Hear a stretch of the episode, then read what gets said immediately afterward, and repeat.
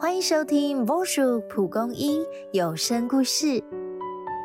在学习的过程中，你曾遇过哪些困难呢？最后又是如何克服的呢？相信热情会激发我们的无限潜力。一起来听梦想琴音。收音机传来悠扬的小提琴乐声，一个三岁的男孩深深被其吸引。并因此立志成为一位提琴手。在父母的支持下，他开始学琴。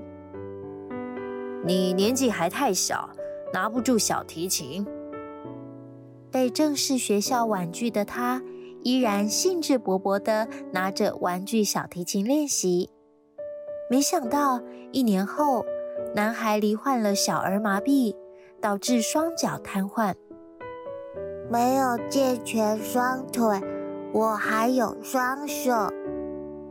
他并没有失去对音乐的热情与盼望，反而积极的复健，并更加努力的练琴。男孩名叫伊扎克·帕尔曼。十多岁时，他受邀参加电视节目，他坐着轮椅上舞台，挑战高难度曲目。